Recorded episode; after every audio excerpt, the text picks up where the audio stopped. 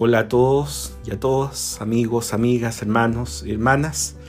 Estamos celebrando un domingo más de este tiempo ya común de la iglesia o tiempo ordinario, en donde se nos ofrece un evangelio de San Juan muy peculiar. El evangelio de hoy en Jesucristo sitúa o pone en el centro del discurso eh, un fenómeno que es muy humano y que tiene que ver con el temor, con el miedo. Jesucristo habla del miedo, y habla del miedo porque a fines del siglo I, cuando el Evangelio de San Juan va tomando consistencia, va eh, tomando forma, la situación del temor en la vida cristiana era una situación que crecía muy exponencialmente. Y crecía porque el contexto en el cual se vivía a fines del siglo I para la fe era un contexto súper difícil un contexto de desarticulación eclesial, un contexto de persecución de comunidades, un concepto de un contexto, perdón, de amenaza, de constante sufrimiento y muerte para quienes confesaban la fe cristiana y por lo tanto había que dar un impulso, una renovación, una fuerza particular al contexto que vive la comunidad cristiana al punto de poder tocar precisamente esta perspectiva del temor y del miedo que siempre llega a nosotros de una u otra manera.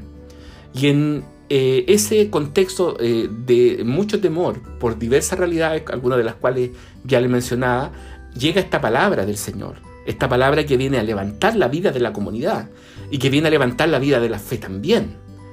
Porque el temor siempre ha sido enemigo de la fe el miedo invade nuestro eh, corazón a nivel emocional, a nivel psicológico, y nos impide desarrollarnos, nos impide crecer, nos impide arriesgarnos a aquello que la vida misma nos presenta o aquello que la fe nos pueda suscitar eh, o provocar hacer o realizar.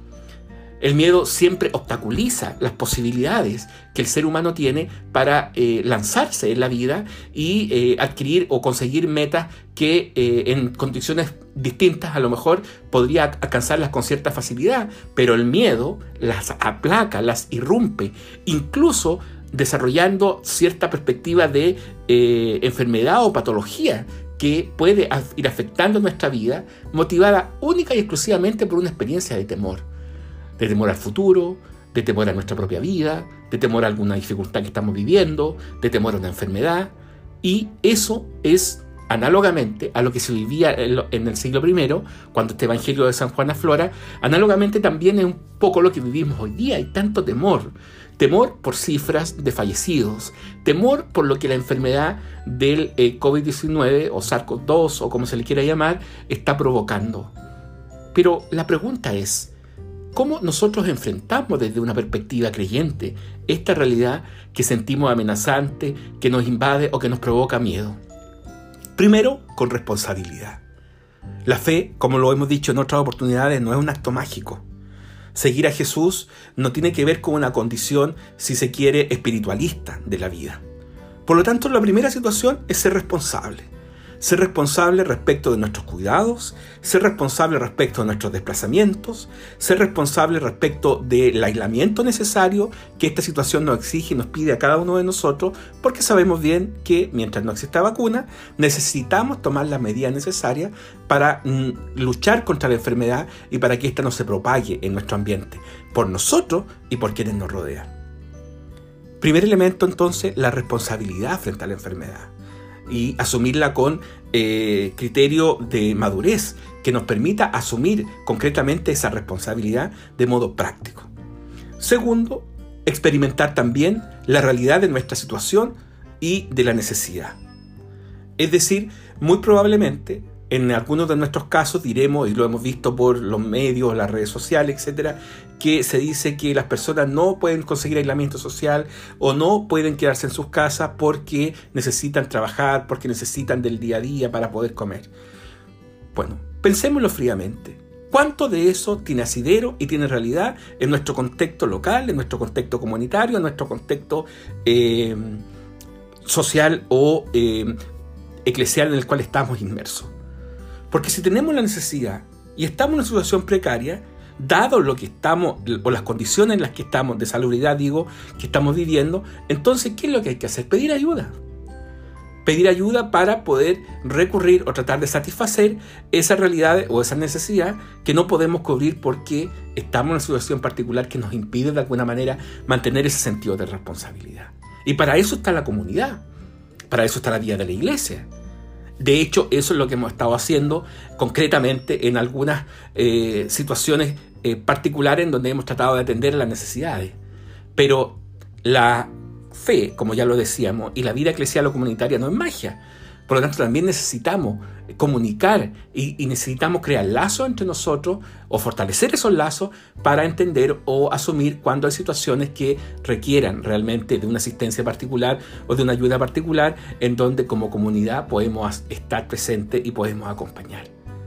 Entonces, sentido de responsabilidad con nuestro cuidado y la capacidad de solicitar ayuda cuando ese sentido de responsabilidad no se puede cubrir cabalmente. Y en tercer momento, o como tercera instancia, que reúne o involucra a las otras dos precedentes, es nuestra adhesión al Señor.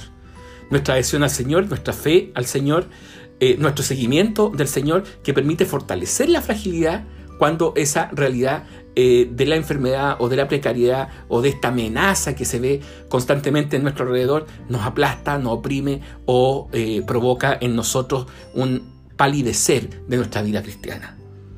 El contexto en el cual estamos viviendo viene, como tal nos contaba el Evangelio, viene a hacernos un llamado a fortalecer nuestros lazos, a animarnos en nuestro seguimiento de Jesús, a poder reencontrarnos los unos con los otros en la fortaleza que significa el aislamiento. Y ahí se evidencia y se patenta realmente nuestra fe para fortalecernos interiormente con todos los medios, con todas las posibilidades que nos pueden llegar para fortalecer precisamente ese caminar eh, o ese seguimiento de Jesús como discípulo. La reflexión dominical que hacemos llegar a cada uno de ustedes domingo a domingo quiere ser un instrumento más para fortalecer esa realidad. Por eso no podemos desesperar de la misericordia de Dios.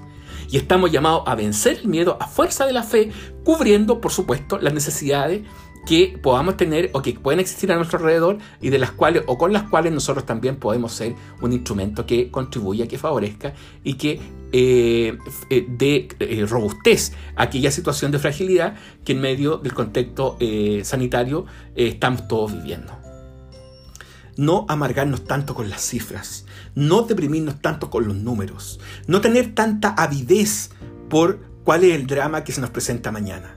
Confiar en el Señor, depositar en Él nuestra confianza, romper con Él y en Él nuestro miedo pero junto con eso, hacernos cargo también de la responsabilidad que esto nos exige y de la solidaridad social y, comunitaria que estamos llamados a vivir en medio de la situación sanitaria que hoy día eh, se nos llama a vivir a cada uno de nosotros.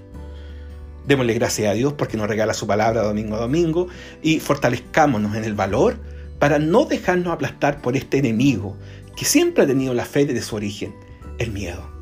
Nosotros somos hombres y mujeres seguidores de Jesús, que porque nos confiamos a Él nos llenamos de valor para enfrentar la vida. Un saludo particular a los papás en este día en que social y civilmente recordamos su rol en medio de la sociedad y que son de alguna manera también testigos del valor, los buenos papás, testigos del valor y del riesgo que significa eh, llevar adelante la responsabilidad de la vida familiar. Un gran abrazo para todos. Feliz domingo.